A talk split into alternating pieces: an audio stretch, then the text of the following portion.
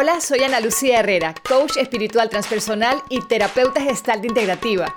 Estás aquí y ahora, un programa encaminado hacia la apertura de conciencia, la transformación del individuo y el crecimiento espiritual. ¿Qué mejor momento que hoy para trabajar en ti, aquí y ahora? En este programa que viene siendo como, como un destapador de conciencia, o eso es lo que yo espero hacer con todos, destapar un poquito la conciencia, abrir la mía propia y también de, la del DJ que me está mirando en este momento. Conmigo siempre está Sandra Piccinini. ¿Cómo estás, Sandra? Hola, buenos días. Feliz de estar como siempre contigo en tu programa. Tú estabas como ronquita, fiestando estoy como. Estoy como ronquita. No, que va, tengo todavía el post-gripe dentro de mí. De verdad, todos, todos estamos así, pero no importa. El día está fantástico. Recuerden que también este programa lo pueden volver a ver Mentira, lo pueden volver a escuchar por medio de nuestro podcast. Estamos en iTunes y también estamos en SoundCloud. SoundCloud. Sí. Ajá. SoundCloud. Solamente tienes que poner aquí y ahora con Ana Lucía Herrera y pues puedes eh, ver estos, escuchar estos audios, sobre todo cuando hay tráfico, cuando estás cocinando. Antes de dormirte, mi voz y la de Sandra son buenas para dormirlos. Eh, no, por favor. y siempre tenemos invitados fantásticos, solamente Así que... es. Oye, feliz diciembre, Sandra. Feliz diciembre. Hoy arrancamos el mes más divino del año. De verdad, ¿estás contenta con diciembre? me encanta. Tú sabes que estoy medio grinch y lo acepto, no sé. Bueno, pero eso está bien. Se vale. De eso vamos a hablar hoy, de las emociones, ¿no? Hablemos de las emociones hoy. Y yo quiero empezar con, bueno, empecemos con ese tema de la Navidad. Estoy como no navideña, estoy un poco grinch. eh, Pero eso también está bien. pero la gente no lo ve bien. Claro, porque estamos acostumbrados a, a lo que todo el mundo debería hacer, ¿no? Deberíamos estar felices porque es Navidad, pero no necesariamente. Deberíamos estar felices porque es Navidad y deberíamos estar felices por todo. Ese es el tema. Cuando estamos chiquitos, apenas nacemos y empezamos a vivir con nuestros papás, con nuestros abuelos, con los profesores, con los amiguitos de la escuela, entramos en un entrenamiento de tienes que ser feliz, sonríe y saluda como los pingüinos de Madagascar. Exactamente, salud y sonríe. Exacto, sonríen y saluden. Entonces, sobre todo a los hombres se lo pone más difícil, Sandra, ¿no? Si tú eres hombre, caballero, muchacho, me estás escuchando, seguro, mira, me corto una mano que te decían, los niños ya no lloran. Los niños no hacen esto, los niños no lo otro. Entonces es como si te mutilaran tus emociones. Sí, lamentablemente estamos acostumbrados a, a reprimir nuestras emociones. Y mira que no es que- yo creo, ahí te- yo creo que no es que estamos acos- acostumbrados, estamos entrenados. Entrenados, exacto. Sí, nos han entrenado para eso. sí, como que no sufras, no, a ver el DJ que dice ahí, a ti te decían de chiquito, no llores, me imagino. No llores que usted es un hombre. Y ya- entonces pasa, pasan. ¿Qué dices? No te escucho. ¿Se puede escuchar acá? A ver, a ver, vamos a ver si nos contesta el DJ. Ese es normal, cualquier hombre puede llorar también. No te escucho, súbele. Que es normal, cualquier hombre puede llorar. Pero de chiquito te decían que no lloraras, ¿no? Sí, porque era hombre, porque era el hombre de la casa, no llores.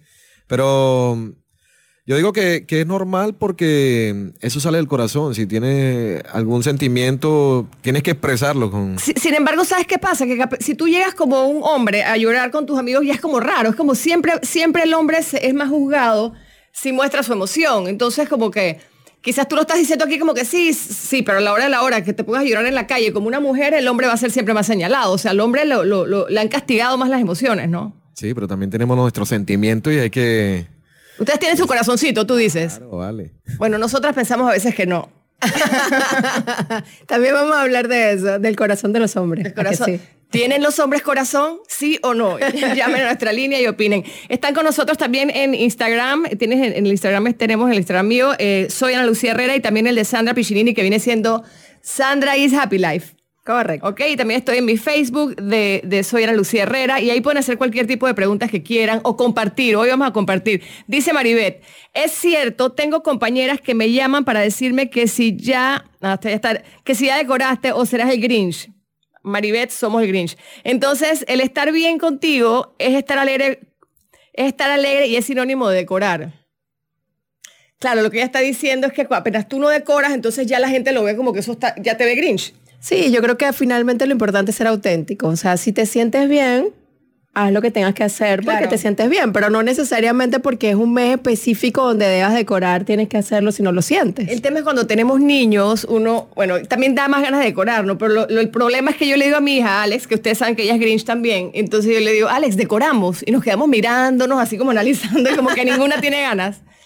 Y les tengo un cuento muy, muy divertido que no, no viene al tema. El año pasado hicimos el árbol, ustedes conocen a la famosa nana Joana que trabaja conmigo en mi casa, que es casi es la mamá de mis hijas y la mamá mía. De la familia, pues. Exacto.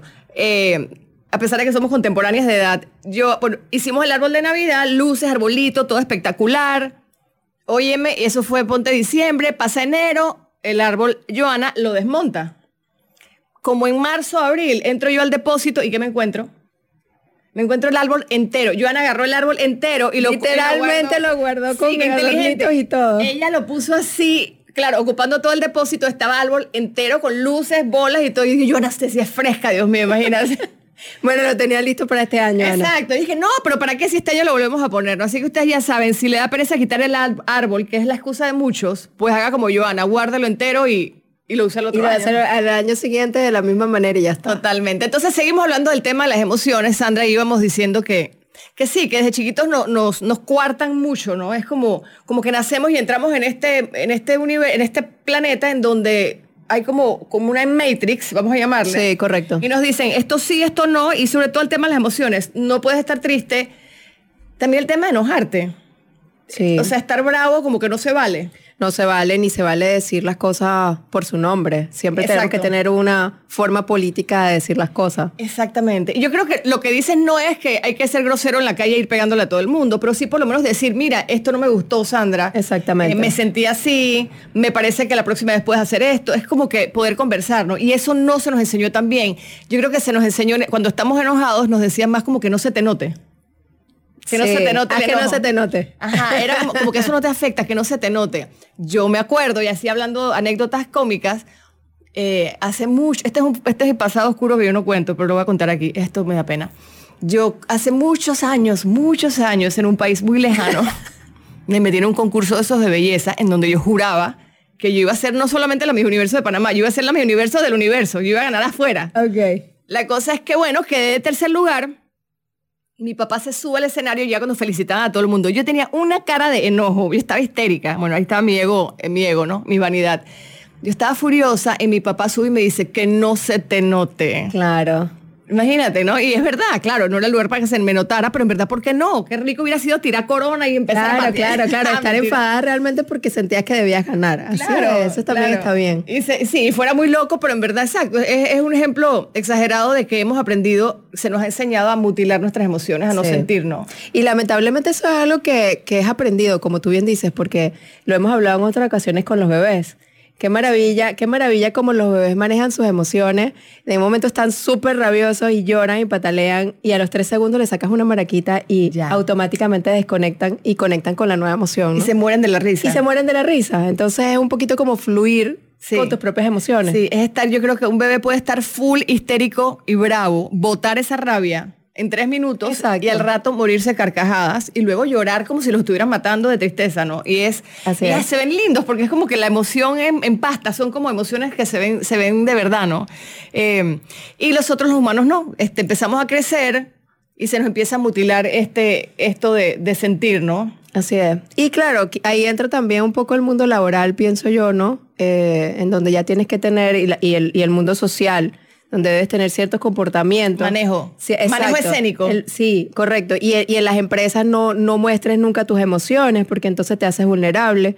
Y, y el tema de la debilidad, ¿no? O sea, cuando tú muestras Claro. debilidad, entonces es como que ya pierdes tema, fuerza. Sandra, sí. Claro. Imagínate, uno llega a una empresa y saben que tú eres medio débil, pero es que la palabra no es débil. No. ¿Sabes que la vez pasada y les recomiendo a todos ver esto en, ¿cómo se llama esta, esta cadena de televisión de internet que es muy famosa? Netflix. TED, no, Ah, TED, TED. Talks. Busquen un TED Talk de, de Brené Brown que habla de la vulnerabilidad. ¿Qué pasa? Que ser vulnerable es ser débil. Exacto. Pero ella, que es una socióloga, bla, bla, estudiadora de mil cosas, una mujer brillante, eh, ella pues descubre que, pero así pues estudia, descubre en estudios que ser vulnerable es la, es la, más for- la fortaleza más grande del ser humano. Exactamente, exactamente. Y que los vulnerables son los que realmente saben amar. ¿Qué pasa? Que una persona vulnerable se atreve a... Espérense que estoy aquí luchando con mi... Sí, se atreve a decir las cosas como son. O sea, el, el hecho de ser vulnerable no significa que se es débil. Es ahí donde ha habido una confusión en los términos, desde mi punto de vista. Ser vulnerable es, es tener la capacidad de sentir en determinados momentos las emociones que corresponden, pero que eso no te haga una persona. Es más, es más, me parece que es de, de fuertes ser vulnerable. Total, es poder decir, es poder decirle a una persona que amas te amo Exactamente. y con ese pánico de que no te lo van a decir de vuelta.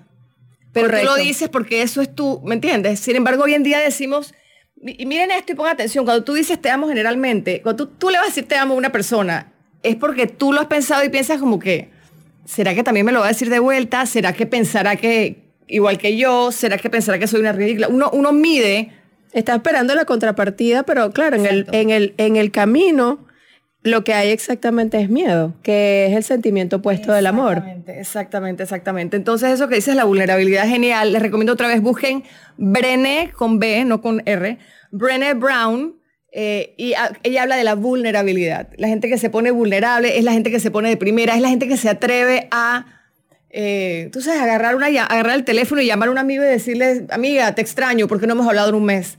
O, o esa persona que se atreve a levantar la mano en una reunión de trabajo. Estás en una reunión es. de trabajo y tienes una mega idea, pero como piensas que puedes exhibirte o quizás no te queda bien, entonces no levantas la mano y no dices nada, ¿no? Y es atreverte a levantar la mano y hasta que se rían de ti, porque quizás, la, quizás tu opinión no era tan buena, pero, pero es, es jugar en la vida, ¿no? Ser vulnerable es entrar al partido de la vida. Eso que tantas veces has dicho tú, que, que la vida es como un, como un juego de Mario Bros, ¿no? Donde vas, donde vas liberando mundos y donde te vas encontrando con tus monstruos. Yo creo que precisamente quitarte todas esas máscaras es, es realmente sacar ese poder interior y decir te amo cuando realmente lo sientes. Sí, y sí da miedo. Sin miedo. Sí, y sí da, y sí da Y cosita, da ¿no? miedo, obviamente da miedo. Yo creo que, yo creo que, sí, sin miedo no, o sea, es que sí te va a dar miedo, pero uno se tira igual, ¿no? te tienes que tirar igual. Es como, es como si te digo, vamos a hacer algo y tú dices, ay, es que me da miedo. No importa, vamos, me explico. Es, es atreverse a, sí, a arriesgarnos. Es arriesgarte, sí, porque realmente si no, estarías dejando de ser tú misma. Estarías nuevamente controlando tus emociones. Si no lo haces, estarías reteniendo tus emociones. Así es. Y bueno, también quiero recordarles que aquí va a ser un comercial, Sandra. Perfecto, me encanta ese comercial además. El 12 y 13 de enero voy a estar dictando el taller La Dieta del Ego. Esto va a ser aquí en Ciudad Panamá. Para más información, entren a talleres arroba, soy, talleres arroba analuciaherrera.com. ¿De qué se trata el taller? Se trata de enneagrama, se trata de conocimiento personal, se trata de potencializar tus virtudes por medio de darte cuenta también de tus partes oscuras. ¿Ok? A veces decimos como que puedes hacer cosas maravillosas, pero cuando no te conoces, ahora tú dirás, pero ¿cómo así que yo no me conozco? Pero te juro, Sandra, que antes de que yo entrara a mi primer taller de enagrama hace tres años y medio, yo creo que yo no me conocía. Era como que yo era como con una, yo andaba como en, Sí, porque vamos como en automático y, y no nos damos cuenta eh, de cuánto nos desconocemos. De hecho, ahorita acabo de recordar, no sé si te ha llegado por WhatsApp, Ana, un, un mensaje de Navidad bellísimo que hablan sobre... acuérdate que no estoy navideño. Ah, ¿verdad? Que está Grinch. bueno, pero, pero este, este, este vale la pena. Eh, habla sobre, sobre el- una cena familiar y hacen como una especie de, de juego en donde preguntan a los miembros de la familia temas como cuál es el último emoticono que ha sacado Instagram, eh, qué, qué última tecnología Facebook está de videollamado, lo que sea. Ajá. Y todos están súper puestos, pero desde el abuelito hasta el niño más pequeño de la familia. saben todo. Se saben todo. Y de repente eh, empiezan a hacer preguntas tales como, ¿cómo se conocieron papá y mamá? Y el hijo. Eh, le preguntan al, al- al hijo sobre la abuela. Eh, ¿Qué estudió cuando era joven la abuela? wow. Beh. Y imagínate tú, si, si no nos conocemos en nuestro entorno familiar, Tal, sí. ¿cuándo nosotros realmente nos tomamos el tiempo suficiente para conocernos a nosotros mismos? No, y eso que dices tú es súper lindo, porque no conocer a tu abuela es no conocerte a ti, porque investiguen bien para que vean qué características y cuántas, no solamente físicas, estás cargando de tu abuela, de tu abuelo, de tu papá, de tu mamá, del tío, tal. O sea, somos como pedacitos de, de- de lo que, de nuestra familia, entonces... Definitivo. Oye, ese juego está chévere para que... Eso me encantó. Yo pienso que podemos, pueden ir empezando desde ya a estudiar temas familiares y lo ponen el día 24. Y al final, y al final eh, se muestran todas las familias ya muy tocadas emocionalmente porque obviamente se ponen a llorar y todo de, de darse cuenta de cuánto se desconocen. Eh, terminan poniendo todos al centro de la mesa una caja para colocar allí todos sus celulares eh, y entonces empiezan a compartir realmente la cena de Navidad, ¿no? Claro. Eh, es, un, es un mensaje bellísimo que, que debemos tomar todos en cuenta, pero si lo llevamos un poquito a, a tu tema de hoy en el programa, que es el amor, imagínate cómo podemos amarnos a nosotros mismos si no nos conocemos. Totalmente. A mí, a mí de verdad que cuando, cuando hablé el tema del enneagrama, que te dicen, o sea, el enneagrama te enfoca tu personalidad en diferentes egos. Por ejemplo, está el vanidoso, que fue el que me tocó a mí, y yo lloré, no les voy a mentir, yo lloré, pero y patalía diciendo que yo no era vanidosa. Y era la vanidad desde, desde eso de, de que yo tenía que, de que para mí es muy importante agradarle a todo el mundo. Y yo decía, no, El reconocimiento. El reconocimiento. Sí. eh, cosas, por ejemplo, miren, y hay- esto que también yo creo que tú lo tienes, Sandra, ¿no? Eh, por ejemplo, esas personas que trabajan 24/7. Sí, correcto. Trabajas, trabajas, trabajas, trabajas, trabajas, trabajas. También trabajar tanto es una forma de evadir tus emociones. Sí. Trabajar tanto es no parar y poderte quedar contigo. Entonces, para el que trabaja demasiado, aquí ya estoy de vuelta con el Instagram, para el que trabaja demasiado, un trabajo lindo sería, ¿sabes qué, Sandra? Te reto a que pares un poquito. Sí. Y te queda, mira, y para una persona con esas características, te quedas en el aire, wow, ¿esto qué es? O sea, de hecho, yo no trabajo un día y me siento culpable.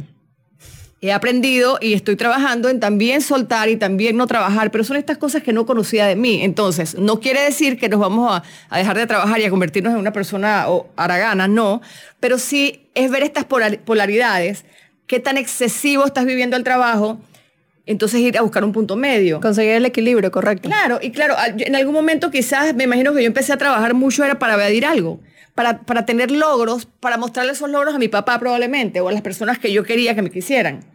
Ahora, hoy puedo entender que mi papá me va a querer independientemente de mis logros. Correcto. Y si no, pues tendré que vivir con eso también. Y recordar también quiénes somos desde el ser, no desde el hacer. Total. Porque los logros son respuesta de lo que hacemos, no de lo que somos.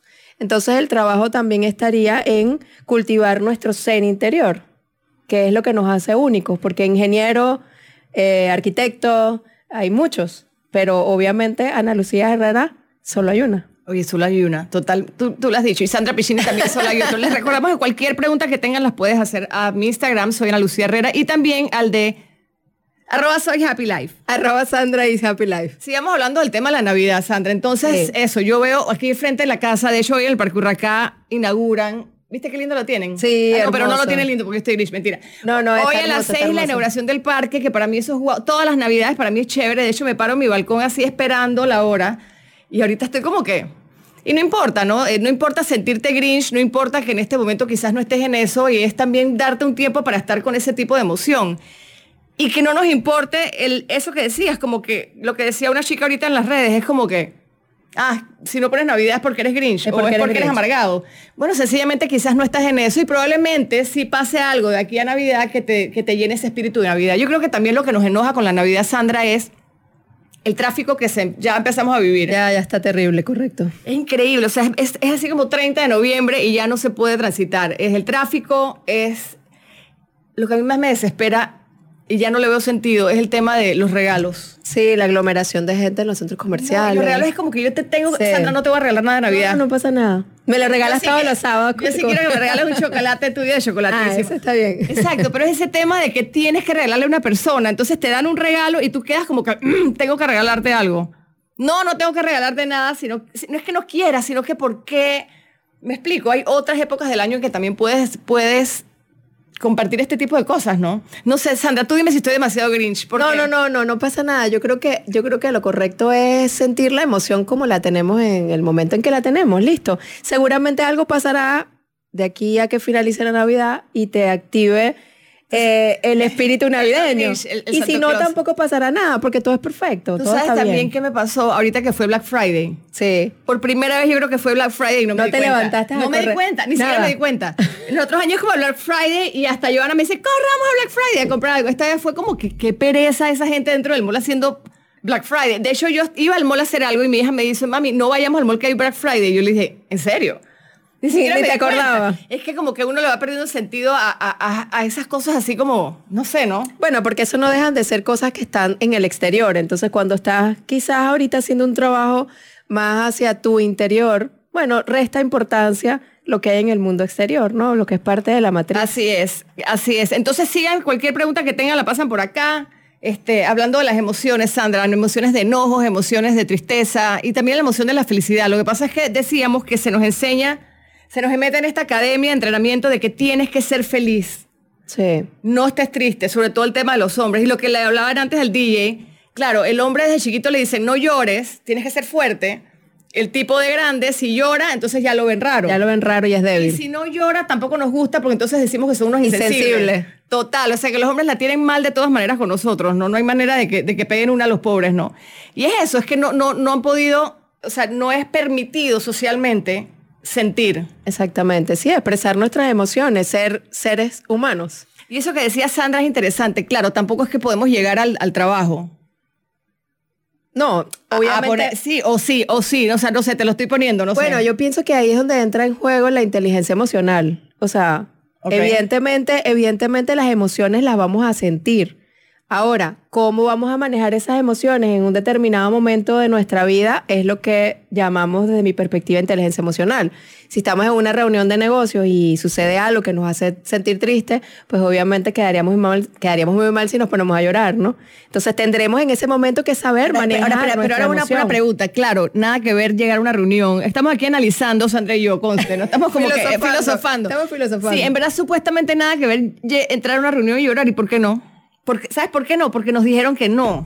En No, verdad, ¿quién inventó que no se llora en una reunión? Claro, exacto. Eso, eso alguien lo habrá inventado y habrá, y habrá dicho que si llora, este, te vas a ver débil. Pero bueno, no sé, quizás el hecho de que yo soy mujer y, y me muevo en un mundo eh, empresarial lo pone más difícil porque siento que. Total, lo acabas de decir. No, exacto, es que a la mujer también nos la ponen difícil. Claro, eh, lo tenemos más difícil porque Claro. entonces, este, si nos, si nos manifestamos emocionales, entonces es como que, hey, tú no, tú no puedes entrar aquí porque. Claro, la mujer también ha aprendido, ha tenido que aprender a jugar un rol más fuerte para poder encajar en el mundo de los hombres fuertes, ¿no? Exactamente. Pero, pero luego no quiere decir que luego tú no puedas vivir esas emociones en el resto de, de, de tus facetas de la vida. O sea, realmente el trabajo es una faceta más.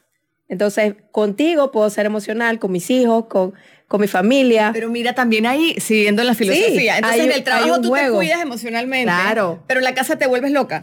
No, no, quizás no te vuelves loca, pero sí puedes ser más tú, más conectar más con tu, con tu propia esencia. O sea, ahí es donde yo creo que entra el saber ser inteligente emocionalmente. Ok, aquí yo creo, creo que entra la palabra conciencia.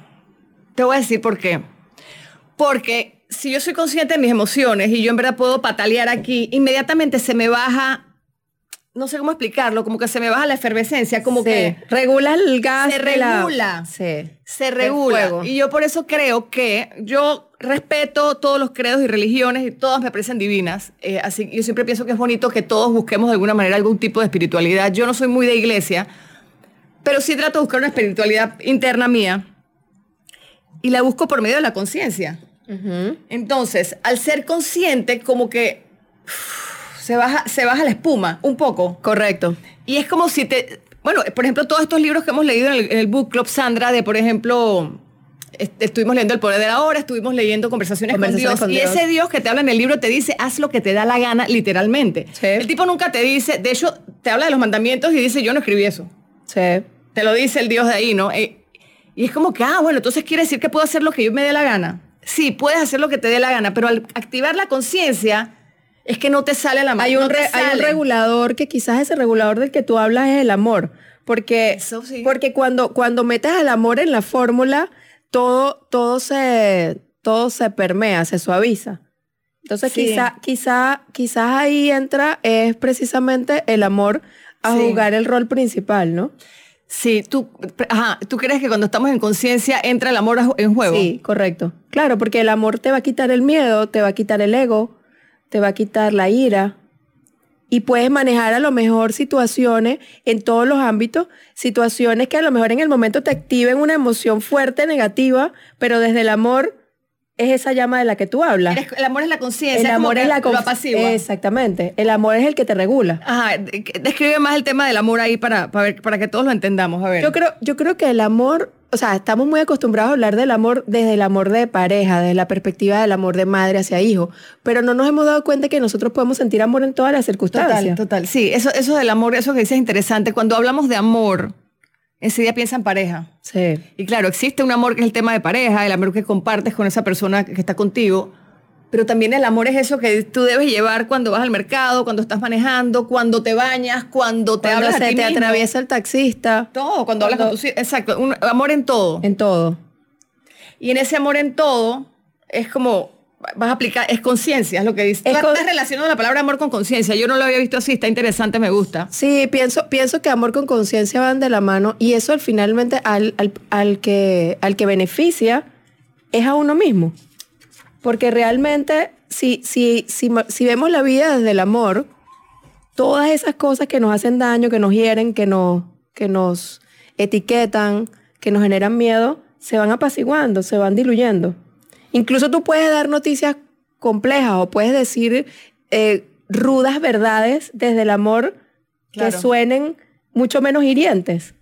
Sí, más que suenen, O que- o que se sientan, o que se sientan, Más que suenen, es que suenen Sí, como que si lo se planeaste sientan. así. Es como que si lo dices con el corazón, no puede ser tan fuerte. O sea, no, no puede ser dañino, ¿no? Exactamente. Y ahí siempre eh, hago o me pregunto o les- los invito a que se pregunten qué haría el amor.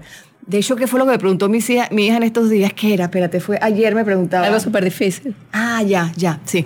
Bueno, mi hija, no quiero contarlo mucho porque la, del- la delato, pero mi hija subió un video a Instagram de algo y una persona se sintió.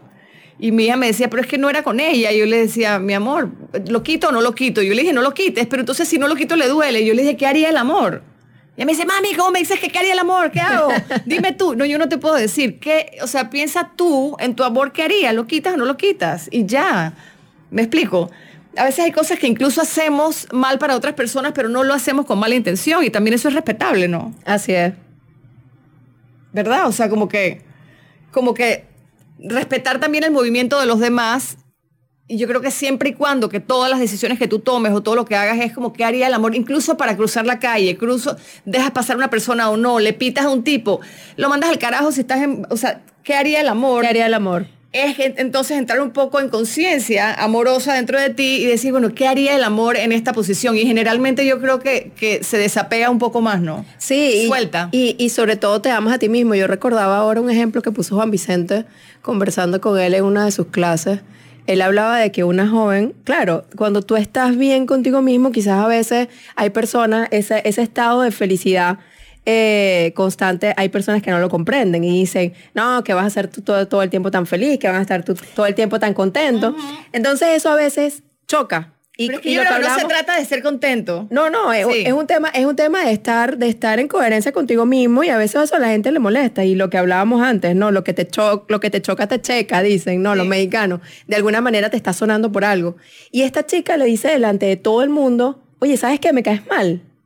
Ay, tú me contaste buenísimo. Sí, es buenísimo porque le dijo así, me, ca- fuerte. me caes mal, o sea, para ti todo es perfecto, para todo, todo- ti todo es lindo, todo es, eso, eso a mí me, me revienta, no me gusta. Y la respuesta de él fue formidable y creo que fue una respuesta totalmente del amor. Le dijo, qué pena, no, tú eres dueña de tus emociones. Sí. Y si, si no te sientes bien acá, Y te pues digo una ahí cosa, está que cuando a uno le dicen eso da rabia. Claro. Es como si yo te digo, Sandra, eres esto, y tú me dices eso, tú eres dueña de tus emociones, se me devuelve. Claro, tanto, se te devuelve. pone, te pone a pensarlo, ¿no? Y la chica a la siguiente clase llegó diciendo que lo amaba realmente porque la hizo analizar. Si Si ella- generalmente él se hubiera enganchado con eso y se forma una pelea. Para pelear se necesitan dos. Si, si, si esa persona responde desde la ira o desde el ego o desde el miedo, entonces No, eso ahí jalamos pelo así. Ahí nos jalamos pelo, exactamente. Y no hay aprendizaje finalmente. Es difícil, ¿no? Ustedes se imaginan que yo voy por la calle. Bueno, a mí me pasó la otra vez, ahora que me dices eso. ¿Te pasó? Sí, me pasó. Uy, me acabo de acordar. La vez pasada estaba con unos amigos que quiero muchísimo. Y de repente una me dice, es que no te soporto, Ana Lucía, me Wow. caes mal. Yo así. ¡ah! Y a mí me sintió, pero creo que lo agarré bien. No le contesté para atrás. De hecho, después le escribí, oye, cuando quieras hablamos, a ver qué pasó, porque no tengo idea de qué me estás hablando. Eh, fue así como que, y la cena quedó, todos los cubiertos quedaron tirados en la mesa, porque éramos cuatro, éramos cinco amigos chéveres que estábamos trabajando un- algo chévere. Al final ella se fue y me dicen mis amigos, bueno, por lo menos lo manejaste bien porque tú tienes esas herramientas y no te pusiste a la par.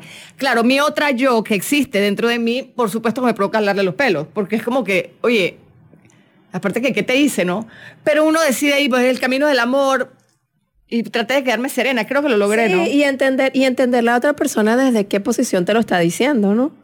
Sí, que a veces, bueno, en- y si no la entiendo, A veces no entendemos, no, hay- no Bueno, a la veces ta- podemos entenderlo, Exacto, ¿no? pasa nada tampoco si no lo entiendes, ¿no? Es así. Pero, pero digo que también valiente ella que se, que se expresó. Eso también es válido, ¿no? También podríamos verlo desde esa perspectiva. Pues sí. Oye, qué bien que tienes la voluntad de decirlo delante de todo el mundo. Sí, también ver desde dónde reacciona esa persona, ¿no? Y ahí entro otra vez yo con mi taller de enneagrama. Es, ¿qué te hace reaccionar de esa manera? Porque, claro, es, es eso. Cuando yo les invito a ser transparentes, de alguna manera les estoy diciendo, vayan por la calle y hagan lo que quieran. Porque yo confío y creo que si siempre estás con amor, no vas a estar pateando, insultando gente o diciéndole en la mesa, me caes mal, Sandra. ¿Me Exactamente, porque fíjate que en la realidad sucede. Mira esas personas que los roban, que, le, que les chocan el auto, que no sé qué. ¿Desde dónde están vibrando? Muchas veces están vibrando. Ah, esos venían amargados desde tres semanas Por anteriores. supuesto, estás vibrando desde la rabia, estás vibrando desde el miedo, estás vibrando desde la ira. Entonces tú, tu realidad se convierte en el reflejo de lo que hay en tu interior, ¿no? Entonces yo creo que si, tú, si, en tu interior, Sí. si en tu interior vive el amor, pues tu exterior va a estar rodeado de eso. Oye, eso que dices con el libro que estamos leyendo, que es este que está aquí Oh, para me los de- encantó, Ana. ¿Te está gustando? Sí, me encanta. El sutil arte de que te importe un carajo. Un carajo, sí. En inglés se llama, en inglés es The Subtle Art of Giving a Fuck. Está fantástico porque es una manera de... Creo que, a- a- creo que he tenido pocos libros en mis manos que hablan tan claro y Ajá. tan preciso. Bueno, los gringos están muy así. No sé Sí. si te recuerdas, la pasada subí una, no la subí, pero te mostré una foto. Me metí a Barnes Nobles en Estados Unidos y todo el aisle, toda la, el- toda la hilera de libros de espiritualidad eran, ay, ¿se puede decir palabras sucias en inglés aquí? Yo creo que sí.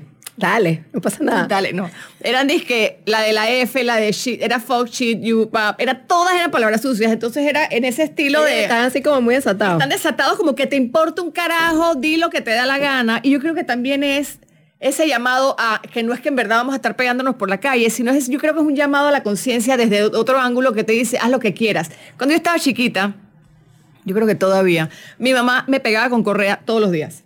Wow. Eso era una cosa, a mi hermana, según mi hermana, eso no es nada, ella no eso no influyó en nada. A mí sí me dolió mucho, pero bueno, mami, ya yo estoy bien Lo- contigo. lo superaste, lo superaste. Ya lo superé.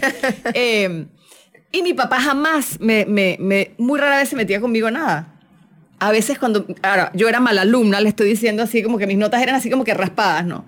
Cuando yo llegaba con mi papá donde el boletín para que me firmara, no sé qué, entonces él no me pegaba, no me alzaba la voz, no nada, pero me decía como que me conversaba muy poco en llamado a mi conciencia. Y yo me iba ahí como que, coy, Ajá. tengo que, ¿me entiendes? Era un llamado a la conciencia. Entonces yo creo que más funciona un llamado a la conciencia light a al castigo y a la imposición que generalmente es la que estamos viviendo. Y yo creo que por ahí van todos estos libros de, de espiritualidad y estas personas que están surgiendo en, oye, sé consciente y decide. Pero ¿cómo voy a decidir? Es que yo creo que le apostamos un poquito al, al- al corazón o al amor, de que probablemente yo creo que sí, vamos a escoger Vuelve a ser de nuevo la conciencia igual al amor. Porque Exacto. cuando tu papá te sentaba y no, y no, y no te pegaba desde, el, desde la rabia o desde el, o desde, o desde el, el- el coraje de que saliste mal en una materia y elevaba tu conciencia, te estaba hablando desde el amor. Total. En cambio, cuando mi mamá me pegaba, yo quería agarrar esa correa y darle vuelta. Sí, era- Exactamente. era- ahí me, me- me despertaba rabia. Bueno, una rabia que mantuve hasta hace unos años Que has atrás. tenido que trabajar ya como claro, adulta. tuve que trabajarlo. Y dice, pero ¿por qué estoy tan brava con mi mamá? Y bueno, ya Claro. encontré todas esas cosas. Y, y también entiendo hoy que los padres, aquí un comercial para los papás, pues hacemos lo mejor que podemos con lo que tenemos que en ese tenemos. momento. Difícil para el niño entenderlo. Yo creo que incluso yo meto la pata todos los días con mis hijas, con tonterías que les digo, con maneras mías de actuar en donde me equivoco. Pero siempre lo hago con amor. Quiero lo mejor para ellas y, y bueno, tampoco puedo evitarles a ellas su, su camino. Claro, y ahorita estamos en un momento genial, Ana. Yo siento que somos afortunadas de vivir en un momento en donde el mundo está cambiando brutalmente a nivel... Estamos haciendo un llamado a la conciencia universal. Exactamente, ¿no? hay muchas personas que están trabajando para elevar la conciencia del ser humano y creo que eso es formidable porque las nuevas generaciones se beneficiarán muchísimo de ello, ¿no? Una educación mucho más consciente, una finanzas mucho más consciente, una sociedad más consciente y definitivamente creo que hoy voy a, voy a llevarme de regalo para mi casa el conciencia igual amor. Eso me Sí, encantó. eso lo acabamos Ana. de inventar y está chévere. Sí, lo acabamos de inventar y me encantó. Tenemos que decírselo a Juanvi. Sí, total. Juanvi, ya sabes, conciencia igual amor. Hemos, hecho un descubrimiento. Ahora nos dice Juanvi, ya yo sabía eso. Exacto, ya lo sabía desde conversaciones con Dios adolescentes. Exacto. Aquí hablando del libro este que, como les digo, el martes iniciamos en, Sí. en El Hombre de la Mancha a las 6 de la tarde, Multiplaza. Es gratis. Sí, todo el mundo me pregunta lo mismo siempre. Oye, ¿y todavía te quedan libros, Ana? Me queda uno y no sé si lo... Sí, me queda uno. Ah, bueno, miren. Pero igual, me queda uno... eh, pero igual lleguen. Yo creo que muchas veces nosotros mismos llegamos al grupo de lectura y decimos, no leímos el capítulo, así que no tienes que leerlo. Lo bueno es ya estar ahí en el grupo y empezamos a hablar de cosas chéveres de, de- de los libros, que son temas como estos que se abren, ¿no? Y una de las cosas que dice el libro, como les dije, martes 6 de la tarde, El Hombre de la Mancha, de Multiplaza. Este es el libro que estamos leyendo. Y aquí dice algo que me gusta, que casualmente lo posteé la vez pasada y dice, bueno, lo posteé diferente. Está como complicado, escuchen. Dice, el deseo de una experiencia más positiva es en sí misma una experiencia negativa. Correcto. ¿Ok? O sea, ahí lo que te está diciendo, querer algo mejor es dañar lo que tienes ahora mismo. Inmediatamente te hace negativo lo que tienes. Por ejemplo, quiero estar más flaca. Se las voy a poner sencilla y banal. Ya está flaca. No, quiero estar más flaca, me está, quiere decir que Estás hoy- negando el hecho de que ya está flaca. No, y- no, es- bueno, sí. No, Claro. no, si yo no estoy flaca, estoy gorda. Ah. Ok, vamos a ver. Si quiero, mi sueño es estar con un cuerpo del- espectacular. Ah, ok, ok. Quiero estar más delgada. Ok. Me estoy diciendo que hoy no estoy conforme con mi cuerpo. Entonces es una negación. Es más, más, Exacto. igual menos. Exacto, es querer lo que no tengo hoy. Entonces, repito, el deseo de una experiencia más positiva es en sí misma una experiencia negativa. Negativa. Y paradójicamente, me encanta esa palabra, y paradójicamente la aceptación de la experiencia negativa, Es positivo. total, Claro, porque estás aceptando lo que te Total, total. La vez pasada yo puse un post que dice, cuando estás de acuerdo con la no paz, entonces entras en paz. Entras en paz. Es como, y también vuelvo a mi, a mi, una de mis frases más amadas de la historia y es, el que resiste, persiste. Vuelve ahí. Cuando te resistes a algo, ya dañaste el presente.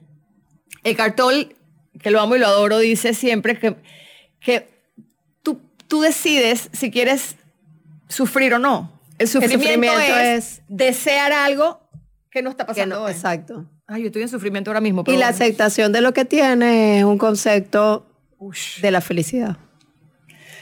Porque Sí. estás viviendo en el aquí y en el ahora con lo que tienes. Ahora, ahí entra un tema y te pregunto, ok, entonces yo no quiere decir que me voy a conformar con lo no, lo no hoy. quiere decir. También tengo que luchar por las cosas que quiero, Claro, totalmente. sin sufrimiento. Sin sufrimiento. Con convicción, desde el amor nuevamente. Y desde la la- paciencia, ¿no? Exactamente, desde la paciencia y la templanza. La tranquilidad que nos da el vivir en el presente. Bueno, aquí está Andreina Rangel, que es una fiel groupie del, del book club, y dice, las veo el martes.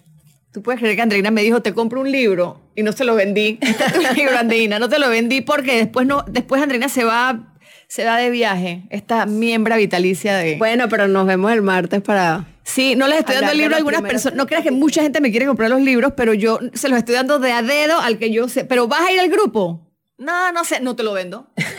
Yo le estoy dando el, el libro a las personas que van a ir porque la idea es el grupito. Claro, trabajar, trabajar con el libro, que además eh, la experiencia del Book Club, Ana, yo te la agradezco muchísimo porque además de que nos estamos eh, retroalimentando con un grupo de seres maravillosos, es una oportunidad no solamente de, de- de- de compartir la lectura, sino también de entender cómo otras personas ven una misma realidad de otra perspectiva. Total. O sea, Sí. uno, uno a veces lee las Sí. cosas en los libros y lo interpreta de una manera y hay otra persona que lo interpreta totalmente diferente. Bueno, yo he tenido varias veces que ni siquiera las interpreto. O sea, a veces También. he tenido lecturas que yo digo no entiendo. y voy a buscar la respuesta al book No, llegamos al book, lo preguntamos y tú la tienes clarita. Entonces, como que, ah, ya entendí, ¿no? Y, y también a veces nos entramos, bueno, también la vez pasada, ¿te acuerdas? Nos agarramos a discutir por días el tema de que la diferencia entre el alma, el espíritu y, lo- y- y- el cuerpo y, no el sé cuánto, cuerpo, ¿no? sí. Y al final todos sacamos, estábamos definiendo en, esta triada de espíritu, alma y cuerpo, ¿era?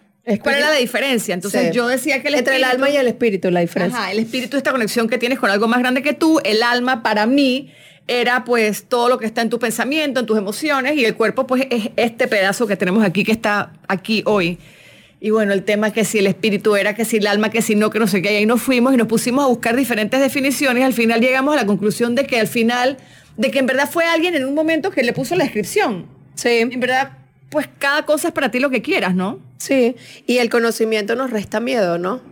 Eh, el, el, conocernos, Ah, sí. sí, el conocernos minimiza muchísimo la capacidad de miedo porque vivimos en un mundo que constantemente nos refleja nuestros temores y nuestras inseguridades. Entonces, conocernos a nosotros mismos y por eso me encanta de verdad, Ana, tu taller de enagrama, porque qué importante es conocernos a nosotros mismos en todos los ámbitos de nuestra vida. Oye, la Porque- otra vez, ahora que te voy a interrumpir porque nos pasó algo muy divertido la semana pasada, salimos de aquí Ah, y Sandra sí. estaba con un amigo de ella y nosotros veníamos con el tema del enneagrama caliente, que fue lo que habíamos hablado el Sí. programa anterior. Entonces él se sienta, bueno, a ver cuál es mi número. Entonces empezamos a escribirlo y viste, apenas él se puso reactivo, apenas Sí, él dijo que él no era reactivo. ese número. Sí, sí, sí. No, yo no soy así. Y dije, mm, mm. Ajá, por ahí, por ahí, lo que, volvemos a lo mismo, lo, que, te, choca, te, checa. Exacto, cuando, cuando, cuando, no, y, y a mí me pasó lo de él, por eso me dio mucha risa, ¿no? Le decía, no, que tú eres el tipo dramático, me decía, no, yo no soy dramático, bueno, igual que todo el mundo, no todo el mundo no es dramático.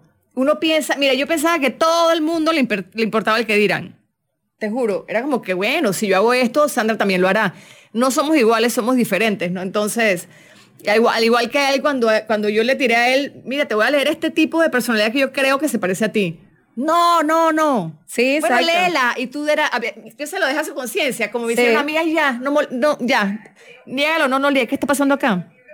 Sí, porque muchas veces, muchas veces esa resistencia que sentimos es el espejo de lo que somos nosotros mismos, ¿no? Así que, así que hablábamos del taller de Ana de Anagrama y definitivamente creo que es súper importante eh, tomarlo para conocernos a nosotros mismos porque en todos los ámbitos de nuestra vida conocernos nos ayudará a valorarnos, a apreciarnos y, y a, y a entender, Ana, que todos tenemos la capacidad de tener la pareja que soñamos, el trabajo que soñamos, la vida que deseamos, ¿no?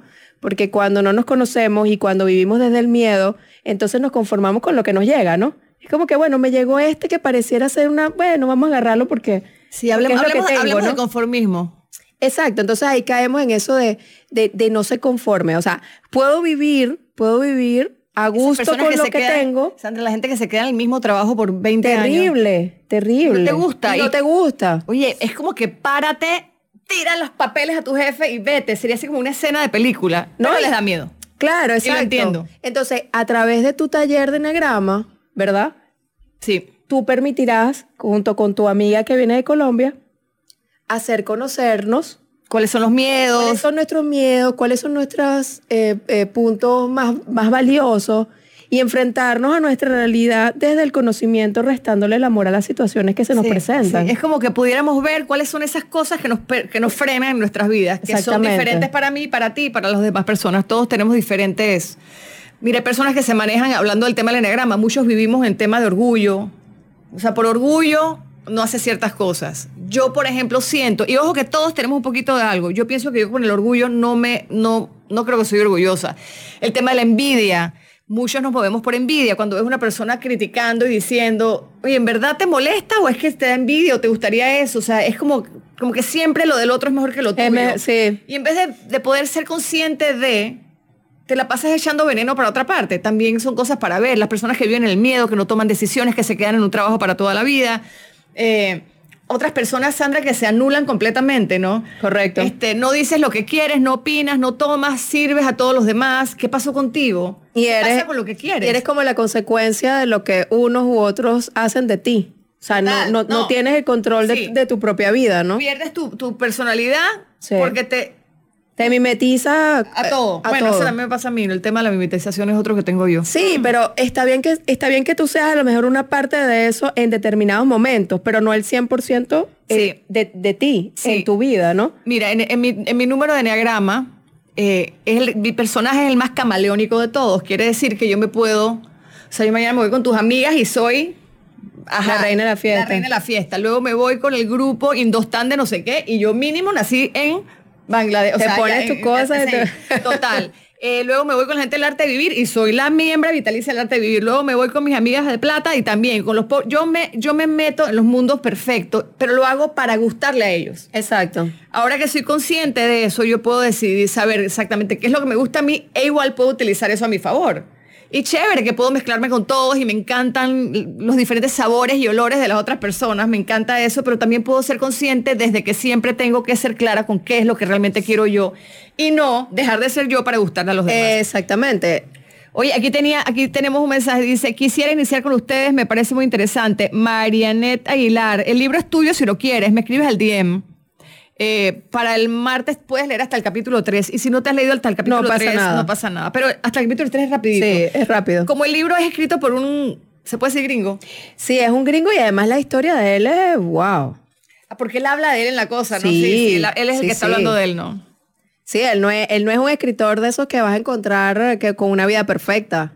Eso también me gustó porque además estás hablando de, de todas tus oscuridades sin temor. ¡Juanpi! Ay, ¿en serio?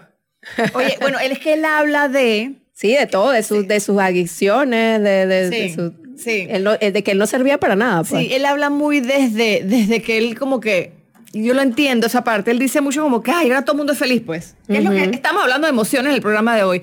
Ahora todo el mundo es feliz, todos tenemos que estar bien, todos tenemos que estar perfectos. No, también No. se puede estar triste, también puedes estar enojado, también hay momentos de la vida en que uno necesita entrar acá y, y estar con lo que hay. Y él dice, habla de eso, como que no todo es felicidad, también es ser más auténtico y ser uno y, y que te importa un carajo Exacto. lo dice el libro, algunas cosas, a veces nos preocupamos por tantos detalles. Él pone el ejemplo de una señora que va al supermercado a quejarse de los cupones. No sé si... Ah, sí. Entonces él dice, bueno, Sí. pobrecita esa señora, quizás no tiene más nada que hacer con su vida y eso va para... contar los cupones en su casa antes de venir al supermercado. Y es también la amiga, y yo creo que hemos sido parte de eso en algún momento de nuestras vidas, es también sentarte con tus amigas o con tus amigos a criticar a otras personas. Para mí eso es así como que... ¿Me Sí. Sentarte en un grupo a criticar y a juzgar a otros, tú no estás en los zapatos del otro, tú no sabes por qué esa persona actúa así, tú no sabes qué siente, tú no sabes qué la motiva. Entonces cada uno con su vida, dejar de estar metiéndonos con, de- con los demás. Dice Feliz con Juanvi, nos vemos el martes, tengo mis opiniones con el libro, estoy Ay, segura. Dios mío. A Juanpi le tiene que haber dado ese Sí, libro sí, muy duro. Sí, yo leo el libro, Juanvi, y pienso en ti, me da mucha risa y yo no iba a decir nada. Oigan, quiero pedirles que cuando estén siguiéndonos por Instagram, yo sé que estamos aquí en la exitosa 95.3 FM, los que nos estén siguiendo por Instagram, pongan corazones, por favor, les digo por qué, porque yo no sé si yo me inventé o me dijeron que cuando la gente pone corazoncitos, Nos ve más o algo así. como Eres más visible en la red. pone más gente. Ustedes saben que Sí. Instagram te, te pone a vivir si le da la gana y si no, no. Estamos en las manos de, ¿cómo que se llama De las Zuckerberg? redes sociales. Del tipo de Facebook. Sí. Yo no sé el nombre de él, la verdad. No sé qué es Zuckerberg, exacto. Sí, estamos en las manos de, de la Matrix esa, ¿no? Exacto. Eso sí nos dominan. Sí.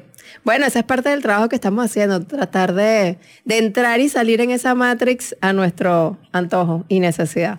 Exactamente, exactamente. Entonces, bueno, yo creo que... Difícil. Yo, sí, difícil. Yo creo que el, el conocimiento de nosotros mismos es clave, así que de verdad creo que es súper importante lo que estás haciendo con, con el taller de Enagrama. Eh, y bueno, tratar cada día de elevar nuestra conciencia es una forma de hacernos un beneficio a nosotros mismos y a nuestro entorno, ¿no? Claro, ahora te hago una pregunta difícil, Sandra, y nos las hemos hecho en algún momento. ¿Y para qué queremos ser conscientes? En ver- En verdad, ¿para qué meternos en ese enredo? En verdad, ¿para qué, para qué queremos saber? ¿Para qué queremos sentir? Porque sentir duele y sentir es como que, ay, es como que, como si te abrieran así.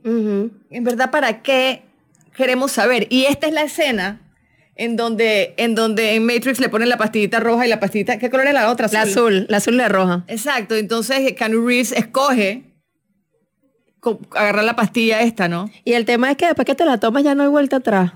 Total. Ya no puedes no ser consciente. Sí, ya te diste cuenta, te diste cuenta de una serie de Ya cosas. y- despertaste y eso no tiene vuelta de hoja. sí, que también le llaman el despertar, ¿no? Porque yo le digo a los zombies también, vivimos como, como dormidos, ahí como que te levantas, vas al trabajo, te cepillas los dientes, haces esto, vienes, pa, cocinas, te acuestas y como que, y- o sea, tiene que haber algo más aquí. Pero sabes que yo creo que al final de los días este, viene la recompensa, Ana, no sé, pienso yo que, que esas personas que esto, el beneficio inmediato sería quedarnos dormidos, ¿no? Es decir, bueno, ¿yo para qué? Sí, eso sería como el beneficio a corto plazo. Me levanto, voy, me tomo la cervecita después del trabajo, llego a la casa, veo la novela, me acuesto a dormir.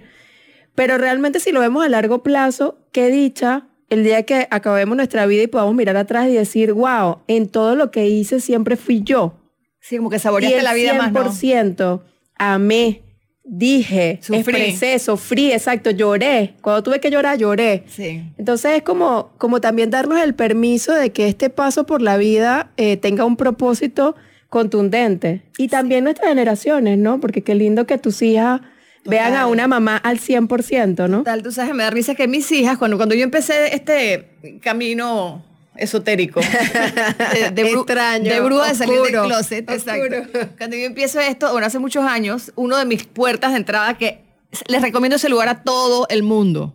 Vayan al arte de vivir. Sí. El arte de vivir es lo máximo, el grupo de personas son lindísimas, arte de vivir hay en Argentina, Colombia, Venezuela, India, China, bla, bla, bla, bla, bla. En todas partes del mundo hay un arte de vivir y cerca de tu casa va a haber un arte de vivir. Te enseñan a meditar, este, ahí el, el- ah, pues siguen, siguen más o menos las enseñanzas de Siri Siri Ravi Shankar, que tiene enseñanzas maravillosas, así como muchas personas a seguir. Y sabes que mucha gente me dice, no, es que a mí no me gusta estar...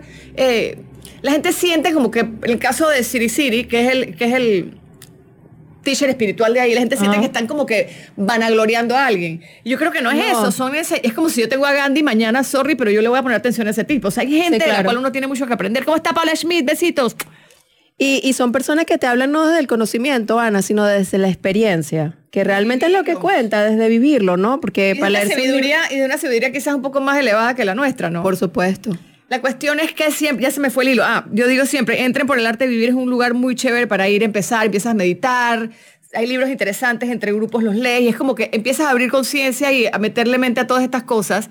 Cuando yo empiezo mi primer grupo, el arte de vivir, hace años, llego a mi casa así como que, niñas, esto es lo que es. Y agarro a Sofía, que yo digo que ella es mi pequeña Buda, la meto al arte de vivir en un curso de niños, eh, de- juvenil, que siempre hay, metan a sus hijos ahí también es lo máximo. Y Sofía llega al arte de vivir del curso de jóvenes como que, Yo me lo sabía todo. mami, entonces yo dije, pero no es fantástico. Ay, ya, ya yo sabía todo eso. Dios santo. Y yo sí creo que los niños están naciendo con un, con un chip diferente al nuestro. O sea, lo que pasa es que vuelve y de nuestra época, sí se nos enseñó como que no hagas esto, esto está mal, esto está mal. Imagínate con los temas de... De sexualidad, de- Iba a decirlo, exacto. Sí. De la sexualidad. Todo era como que una cosa maléfica, era como el Tabú, demoníaca. exacto, miedo. Yo crecí con eso total, hasta ahora que me estoy... Te estás liberando. Ahora me estoy liberando. Pero no me voy a liberar más, ya suficiente. Ya suficiente, mentira. Ok, entonces, cambio de tema. Eh, entonces, claro, los niños de ahora que no nacen con esos tabúes, mira, hay cosas que yo veo en televisión que yo le pregunto a mi hija de 14 y le digo como que, oye, esto que... Y ella como que ni siquiera entiende mi pregunta porque la mía va desde el juicio. Claro, que es en lo que ella no tiene. Ella no tiene mucho eso. Ella sí, mira, en, mis- en mis tiempos, y, y voy a decirlo, yo sí nací en una época en donde los niños ricos con los ricos y los pobres con los pobres y no te juntes con un niño de color literal. O sea, no tanto, Sí. pero sí era como que tus amiguitos eran así. Por ejemplo, lo había en mi casa y para mí era como que, ¿what? A mí no se me ocurre mencionar algo de ese tipo en mi casa porque mis hijas me botan, o sea, me sacan las maletas y me dejan afuera. Exacto. Incluso con las religiones, nunca me olvido una Navidad. Eso fue hace como cuatro Navidades. Sofía, que es así como que multihumanitaria. Yo hago un pesebre espectacular, pero lo hice primero porque me parece lindo, pero aparte porque para el programa de Casa Ideal tenía esta señora que me hizo un pesebre en la casa, eso tenía catarata. Guau, era, una, era una belleza. cosa divina. O sea, Jesús estaba ahí, los pastores y todo el mundo, ¿no?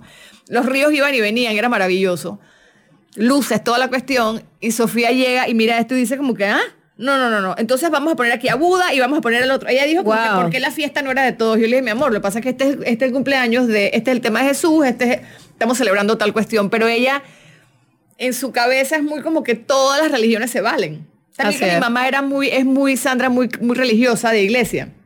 Entonces mi mamá siempre llegó a la casa con estas mentalidades, con estas ideas y está bien, la, la respeto, Sí, ¿no? Sí, sí. con estas ideas muy de, de- de religión, como que esto es así, así, así, así. Sí, muy cuadriculadas, Y a muy mi hija no le cuadraba. Y mi hija le Exacto. decía chiquita, me acuerdo, ah, mami, entonces quiere decir, abuelita, que los chinos no van al cielo. Y mi mamá se quedaba, ¿qué le puedes contestar? Obviamente los chinos también van al cielo. Lo digo porque en China no hay una religión supuestamente, ¿me entiendes, no? Mi mamá siempre era como que, como que la religión, y, y vuelvo y les digo, respeto los credos y me encantan y soy fan número uno de Jesús. Pero mi mamá era como que el que no creía en esa, en esa religión, eh, pues no iba al cielo. Y mi hija chiquita le decía, no, pero es que los chinos también van al cielo, todos vamos a ir al cielo, me explico. Incluso nuestro libro que leímos anteriormente, eh, Conversaciones, Conversaciones con, con Dios, Dios dice, bueno, es que incluso Hitler, Va al cielo. Claro. O está en el cielo. y ahí entra otro, otra, y ahí entra y, un tema, y- ¿no? y- y lamentablemente las religiones vinieron a dividirnos, ¿no? Entonces, entonces, entendiendo la premisa y volviendo al tema principal de hoy, que es el amor, el amor que hace, el amor suma, el amor no divide. Entonces, realmente las religiones dejan de cobrar sentido desde el momento en el que nos han separado, ¿no? Entonces, creo que estas nuevas generaciones también están entendiendo las religiones este, desde, una, desde una perspectiva mucho más claro. eh, eh, unida, mucho, sí, más elevada, más. Sí. Está bien, que está bien que creas en lo que creas, está bien. Es que muchas Pero al cosas final- dejan de tener sentido cuando le quitas el juicio, ¿no? Sí. Y, y es eso de llamado a la conciencia. Una cosa es que te digan, esto no se hace, y otra cosa es que a conciencia tú decidas hacerlo o no. Correcto. Y con la conciencia del amor. Aquí dice Paula Schmidt, que es una coach divina aquí en Panamá. Sigan a Paula Schmidt, ahí la tenemos también. Dice, seremos solo juzgados por amor. Sí, cuando somos juzgados por amor, como que no somos tampoco, o sea, como que no, hay juzga, no hay, no hay juicio. juicio. Realmente no hay juicio. Así No hay es. juicio, no hay juicio. O sea que nada, nada está bien, nada está mal. Simplemente las En cosas llamado a son, la conciencia. Las cosas son como son. Sí, muchas veces yo trato de hablar eso con mis amigas y se forman estas griterías y me dicen, pero ¿cómo vas a decir eso? ¿Y qué pasa con el hombre que roba? ¿Y qué pasa con el violador? Entonces yo trato de explicarles, pero bueno, no es el momento de todo el mundo eh, y quizás yo estoy Y equivocada. eso también hay que entenderlo porque también existe el ego espiritual, acuérdate. Total, Sí. total.